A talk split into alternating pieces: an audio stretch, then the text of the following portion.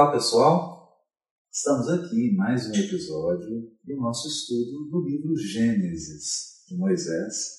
Estamos no capítulo 3 e vamos dar sequência àquele raciocínio que nós fizemos no episódio anterior. Mas hoje, tentando enxergar a questão de um ângulo um pouquinho mais diferente. Se você acompanhou o episódio anterior, viu que nele nós fizemos uma reflexão sobre o que seria essas figuras apresentadas aqui no capítulo 3 do livro Gênesis. A figura de Eva, a figura da serpente e a figura de Adão. E nós chegamos à conclusão de que seriam representativos de uma atitude psíquica perante a evolução espiritual. Tipos de psiquismo. Não vamos repetir isso, porque foi bastante refletido, bastante explicitado no episódio anterior. Aqui nós queremos dar um passo adiante. Agora, trazendo a luz da doutrina espírita para poder iluminar o nosso texto. Nós já havíamos comentado que a grande questão da serpente, que representa aquele psiquismo rebelde à condução divina, representa aquele psiquismo que confundiu autonomia com independência total de Deus. O que, que significa isso? Imagina um corpo humano as células são autônomas. Autônomas no sentido de que elas se alimentam, elas executam todas as operações, mas elas atuam em conjunto com os órgãos nos quais elas estão inseridas e com os sistemas. Porque o dia que a célula decreta a sua independência absoluta, isso tem nome, isso se chama câncer. O câncer é a célula absolutamente independente. Ela não entendeu que está num organismo que faz parte de um corpo, de uma estrutura maior. Portanto, ela acaba levando esse corpo à morte, se ela não for extirpada, se ela não for excluída do corpo.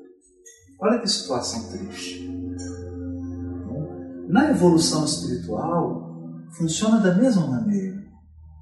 Acima de nós e dentro de nós, dentro de nós e acima de nós, há a inteligência suprema e o amor infinito de Deus descortinando os caminhos da evolução.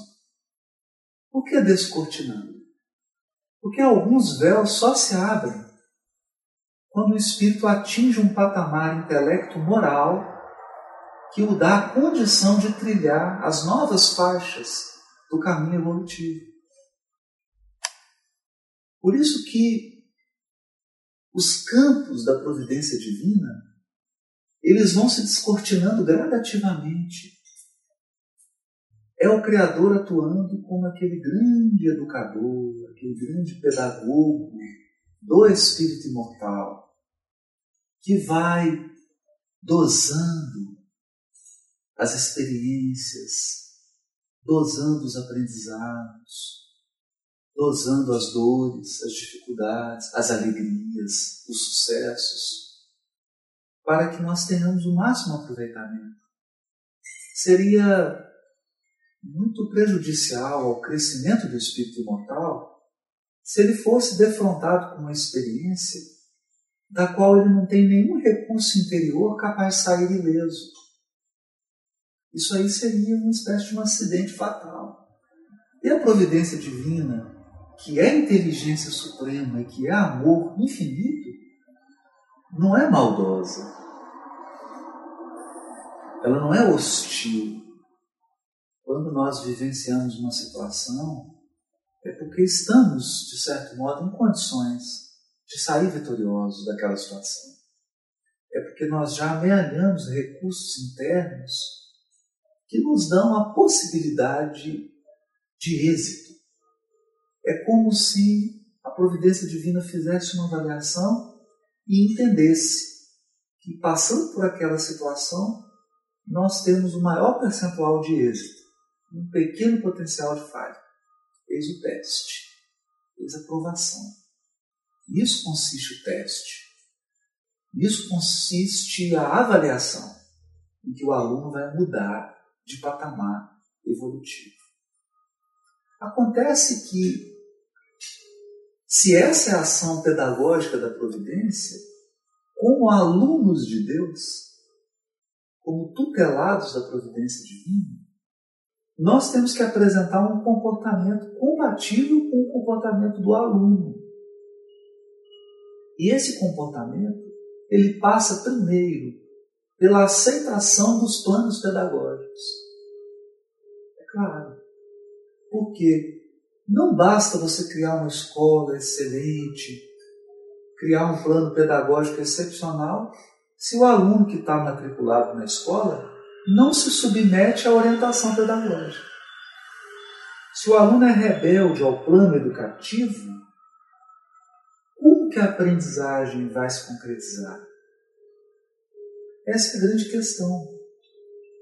Então a serpente, o projeto da serpente, que representa o psiquismo rebelde, o psiquismo que rompeu com Deus internamente, é um projeto ousado, mas ao mesmo tempo tolo. Por que tolo? Porque é um, é um psiquismo que acredita que pode ser absolutamente independente. Pode viver nos planos da criação infinita sem Deus. Tanto que ela propõe assim para Eva: é, Não, você não vai morrer. Você vai continuar vivo.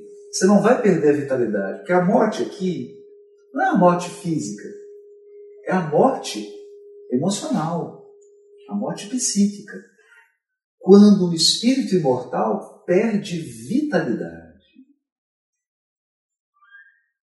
perde aquela alegria de viver, perde aquele senso interior de acolhimento, de proteção.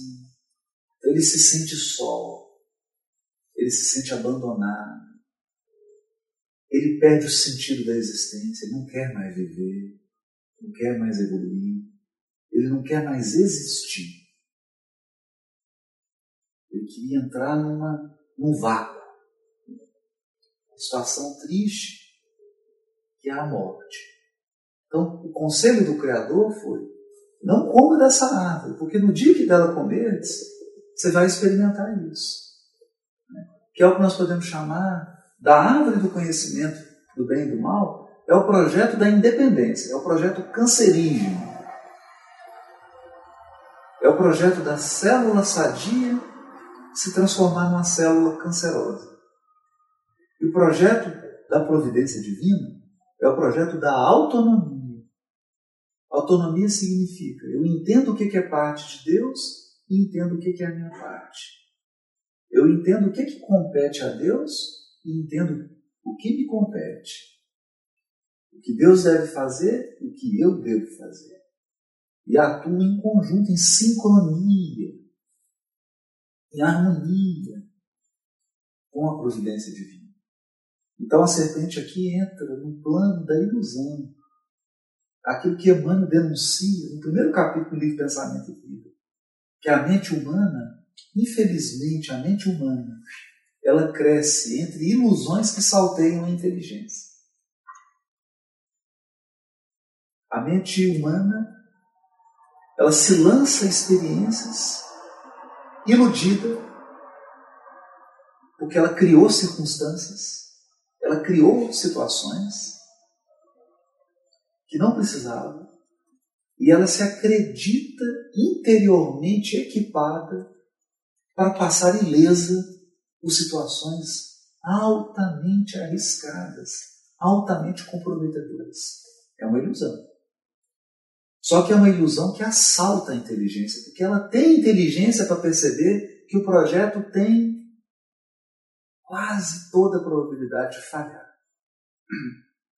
mas ela está tão iludida, está tão emocionalmente apaixonada com a ideia, que ela menospreza a sua inteligência e acredita que com ela será diferente.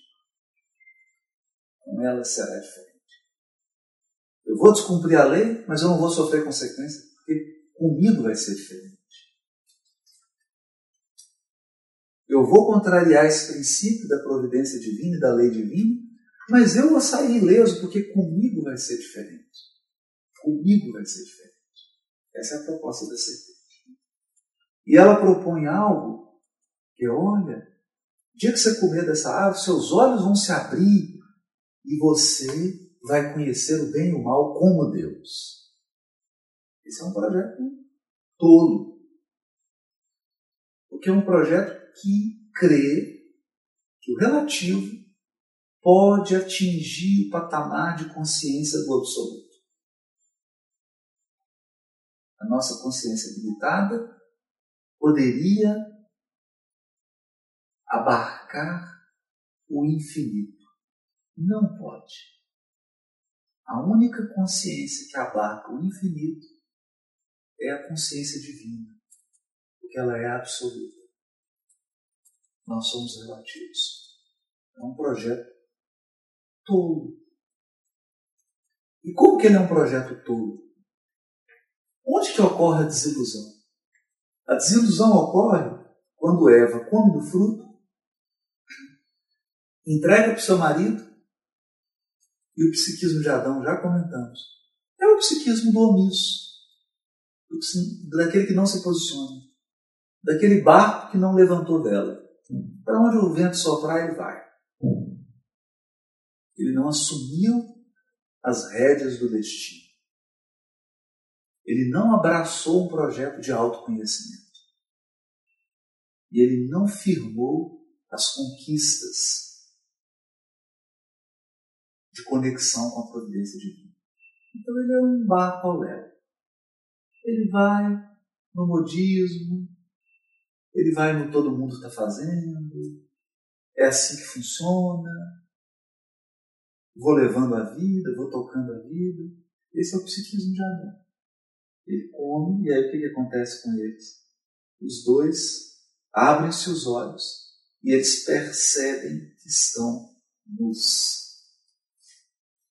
E aí fazem, vão entrelaçar folhas de figueira para eles poderem se cobrir. É um texto tão profundo porque revela a criatura dando-se conta de que é limitada. Entende? Porque enquanto nós estamos sob a tutela da providência divina, é óbvio que nós somos limitados. Mas por estarmos sob o amparo, sob a condução da providência divina, você não sente a nudez. Você não sente a sua incapacidade. Por que não? Porque o espírito se torna dócil e ele aceita a condução da providência. E a condução da providência divina sempre reflete infinita sabedoria e infinito amor.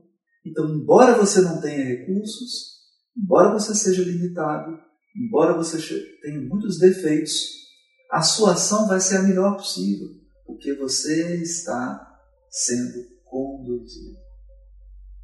Essa é a diferença.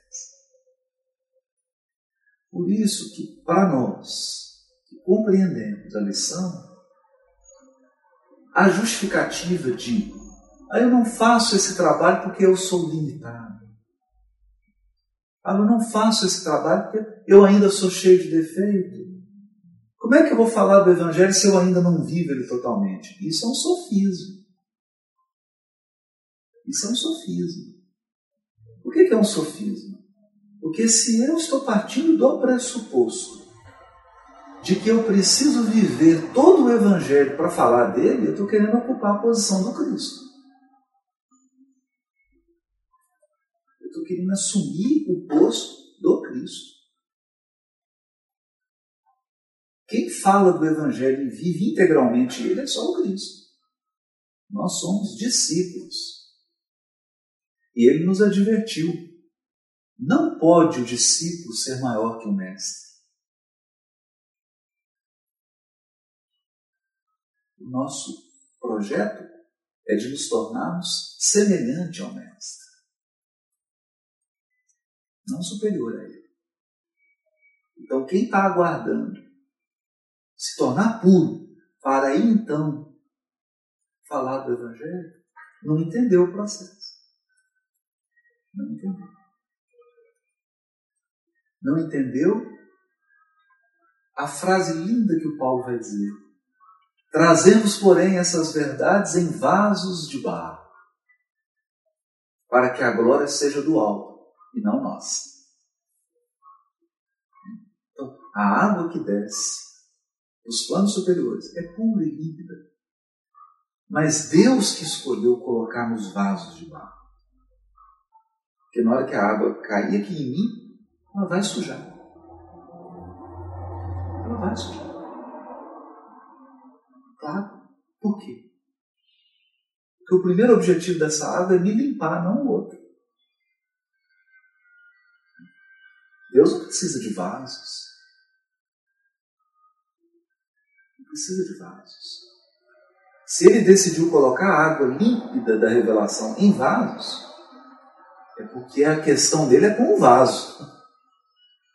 Ele quer purificar o vaso. Então, aqui a grande desilusão de Adão e Eva é quando eles se percebem nus.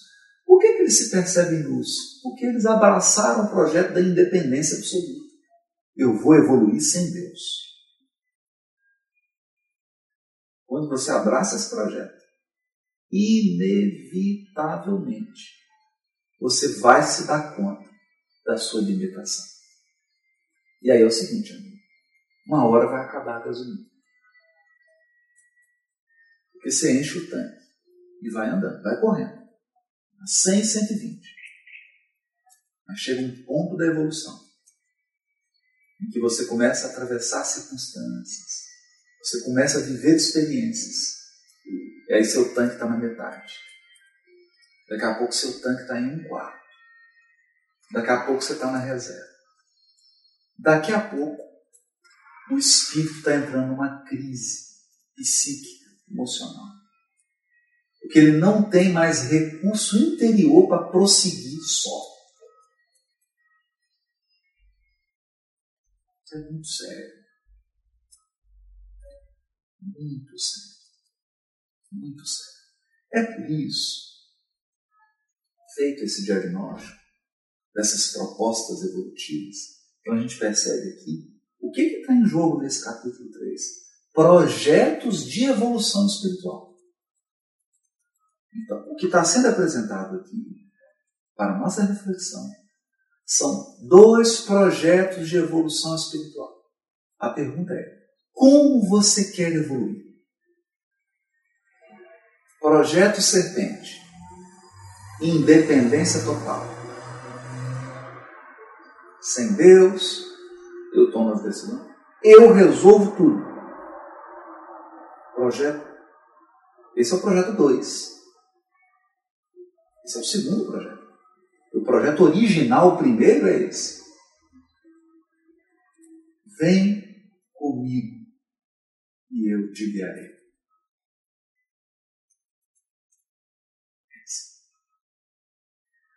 Por isso, que há uma página belíssima de Emmanuel no livro Fonte Viva, capítulo 30, chamado Educa. E lá Emmanuel vai dizer assim: também o Espírito traz consigo o gene da divindade. Deus está em nós, tanto quanto nós estamos em Deus. Essa é uma verdade imutável.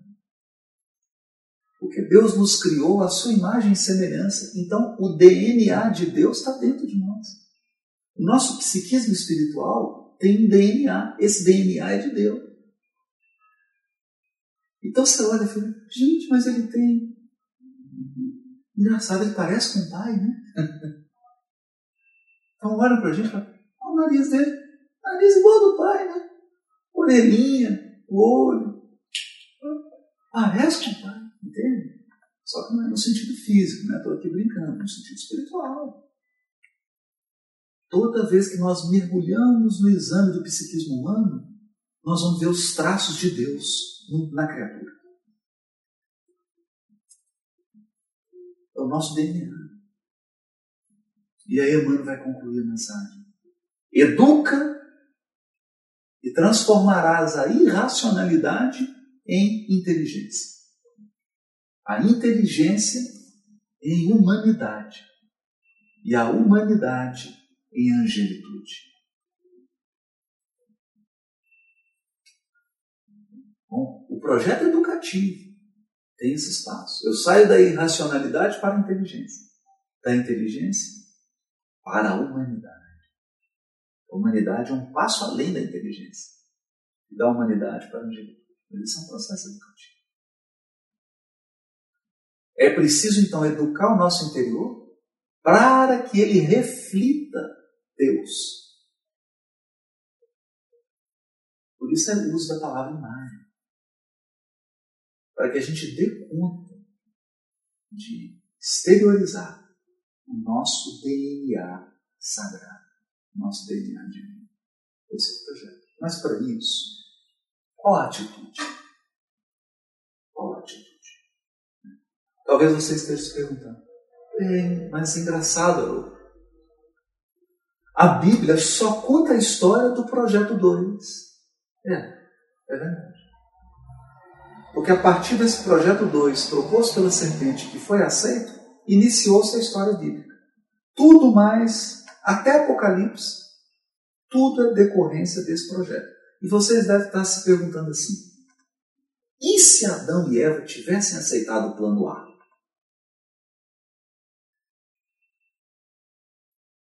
Como seria? Bom, no Evangelho segundo o Espiritismo, capítulo 9, é o capítulo chamado Bem-aventurados os que são mansos e pacíficos. A gente percebe aqui uma sutileza. Porque mansuetude é o que você exterioriza, o que você irradia. A mansuetude é a paz que sai de você. Pacífico é a paz que você cultiva dentro.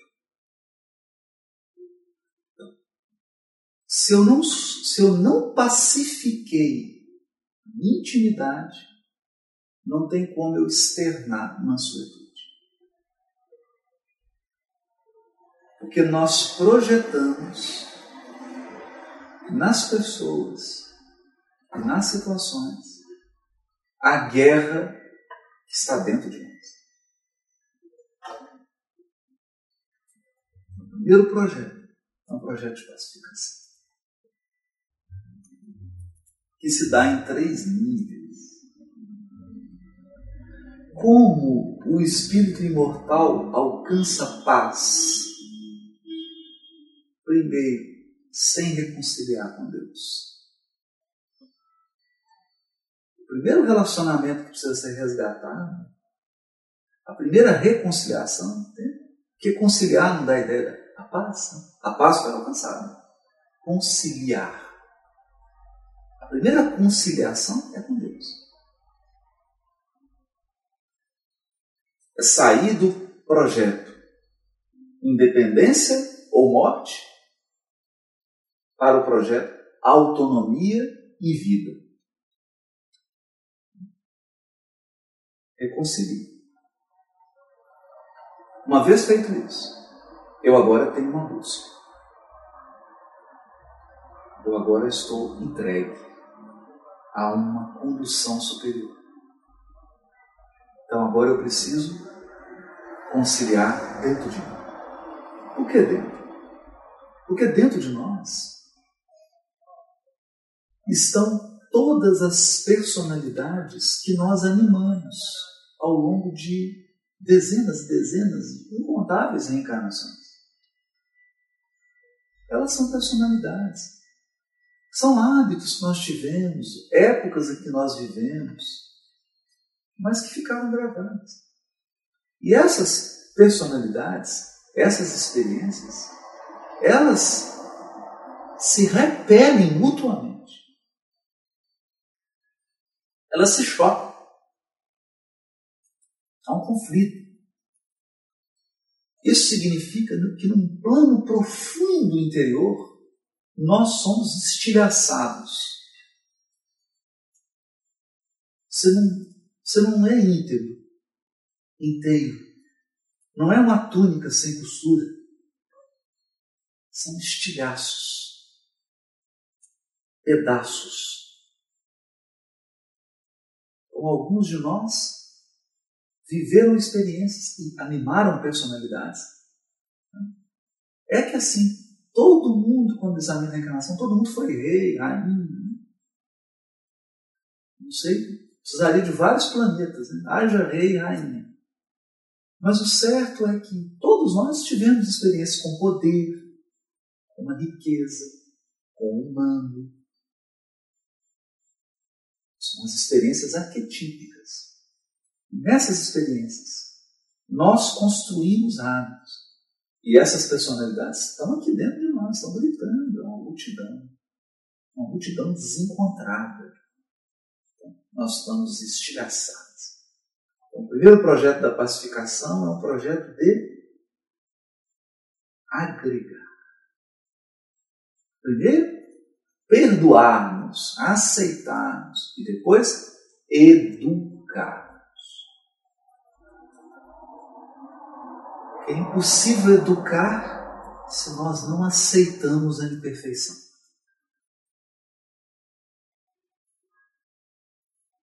Mestre, o professor, ele só educa porque ele aceita, ele compreende a imperfeição do aluno. Então ele vai aos poucos, conduzindo amorosamente, e vai aperfeiçoando, aperfeiçoando, aperfeiçoando, aperfeiçoando. Sabe que demanda tempo, principalmente tempo. Então, essa, essa pacificação interior precisa ocorrer. Claro que isso não é primeiro eu faço isso, depois eu faço isso, depois eu faço aquilo. Não, é tudo concomitante. Quanto mais eu me concilio, eu pacifico a minha relação com Deus, mais eu me pacifico interiormente e mais eu me pacifico nas relações. vou entendendo que o outro é igual a mim. Ele não é nada diferente de mim. Por que, que eu vou exigir do outro coerência se eu, sou, eu já sou incoerente por natureza?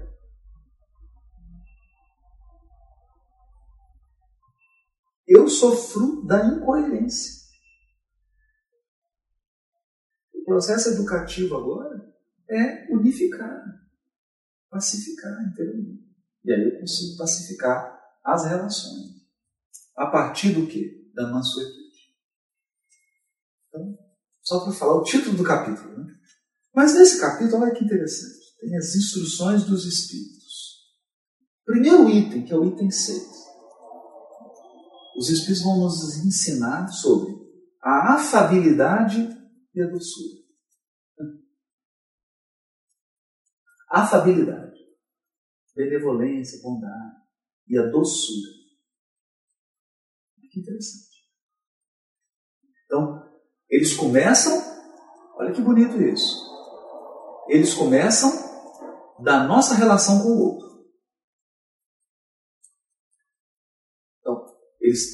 Eu, eu, eu dei o exemplo aqui começando de Deus. Um, comigo mesmo. Dois, com o outro. Três. Eles estão começando com o. Três. Como é que eu lido com o outro? buscando, é muito difícil isso, ser afável e doce. Doçura e afabilidade. Eles vão explicar o que é doçura e afabilidade. O problema é que nós somos espíritos que já estamos há milênios no projeto da serpente. Então a gente acha que o mal só pode ser extirpado com violência. Então a gente acredita que só pode corrigir o erro gritando, batendo, agredindo e violentando. Porque nós já não acreditamos no poder da doçura. É, é tanto que não tem herói dialogador, só tem herói da pancadaria. Todo herói é um, um super-homem. Poder para poder. Pá, descer o braço. A gente acredita nisso. Só pode construir algo bem, só pode corrigir um erro no soco. Pancada.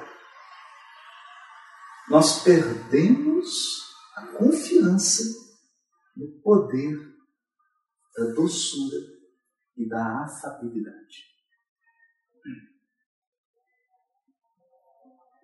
É uma reflexão. E a instrução dos Espíritos é toda nesse sentido. Toda nesse sentido. Depois eles passam o item 7. Qual que é o item 7? A paciência. Aí eu já estou vindo para dentro. A paciência é uma pacificação interior.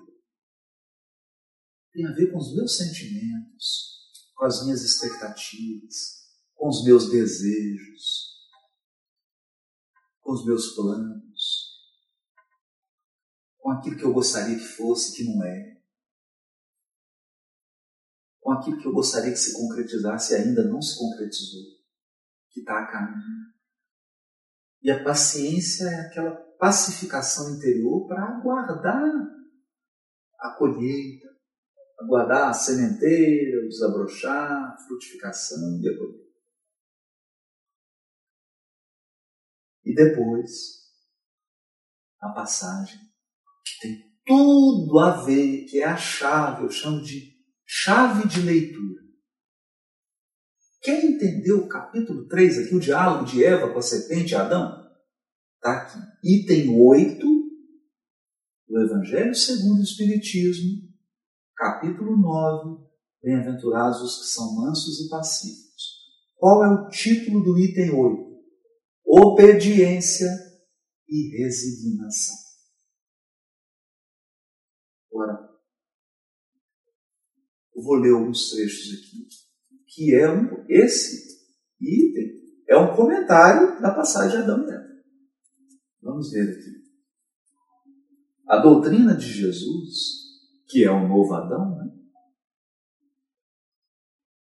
E Jesus é um novo modelo, modelo do verdadeiro homem, capaz de refletir o DNA da divindade. A doutrina de Jesus ensina em todos os seus pontos. Olha isso. A obediência e a resignação. Então, os Espíritos estão dizendo para a gente. Se você separar tudo, todos os ensinos de Jesus. 1 milhão 526 mil 340 ensinos. Pontos do ensino de Jesus. A obediência e a resignação está em todos eles. Percebe? O que, que os Espíritos estão dizendo para a gente? Obediência e resignação é senha, senha para você abrir o cofre do Evangelho. Ou, se preferir, é a chave que abre a porta do Evangelho. Não tem como compreender a lição de Jesus se a gente não compreender obediência e resignação. Agora, o que, que é obediência? O que, que é resignação? Por quê?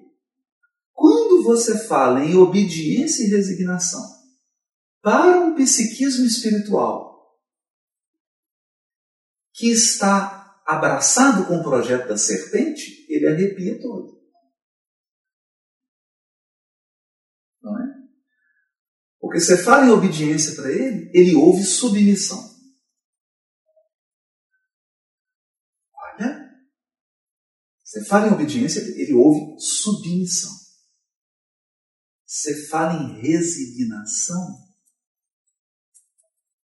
ele ouve covardia.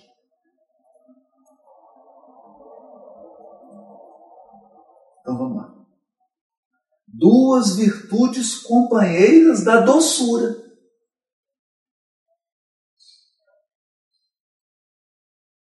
Doçura. E muito ativas. Embora os homens erradamente as confundam com a negação do sentimento e da vontade.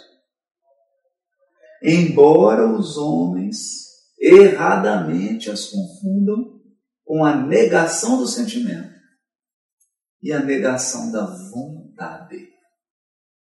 Por quê? Porque a serpente dominou nosso psiquismo há milênios.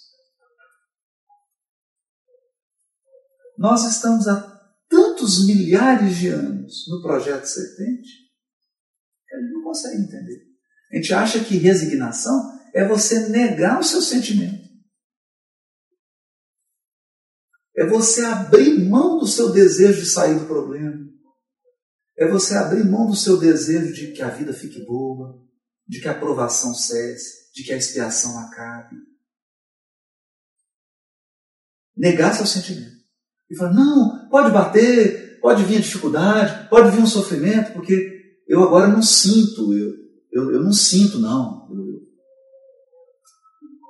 isso não é resignação. Isso é legal sentimento. E obediência não é abrir mão da autonomia. Não é guardar a vontade. A vontade é a diretora. Entende? Por que nós confundimos isso? Porque foi assim que a serpente confundiu Eva. A serpente chegou para Eva e disse para ela: Ei, Eva, ó, cuidado, hein? Obediência é humilhação, hein? É abrir mão da vontade. É abrir mão. E resignação é negar o sentimento, hein? Vamos fazer isso não. Você tem que ser uma pessoa de vontade. Você tem que fazer a sua vontade. E você tem que ser sincero. Você sente, você sente.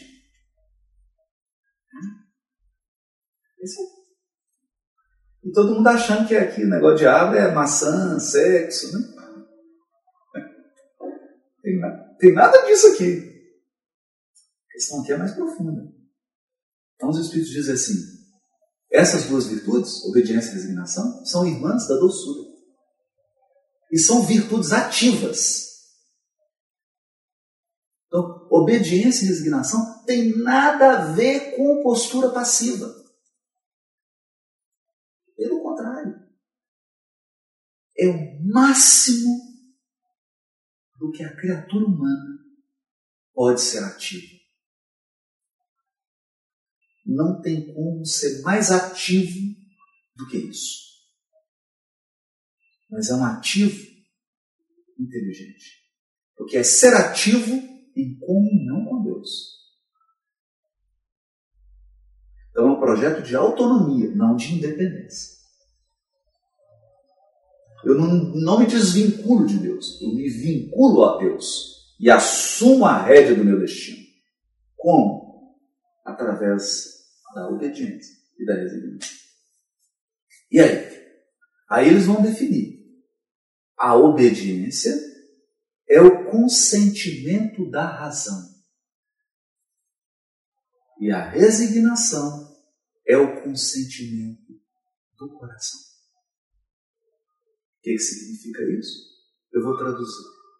A obediência é o consentimento de Adão. A resignação é o consentimento de Eva. Isso mesmo, eu vou ler de novo. A obediência é você convencer Adão de que o projeto é esse. Eva, agora resignação, é você convencer Eva de que o projeto é esse.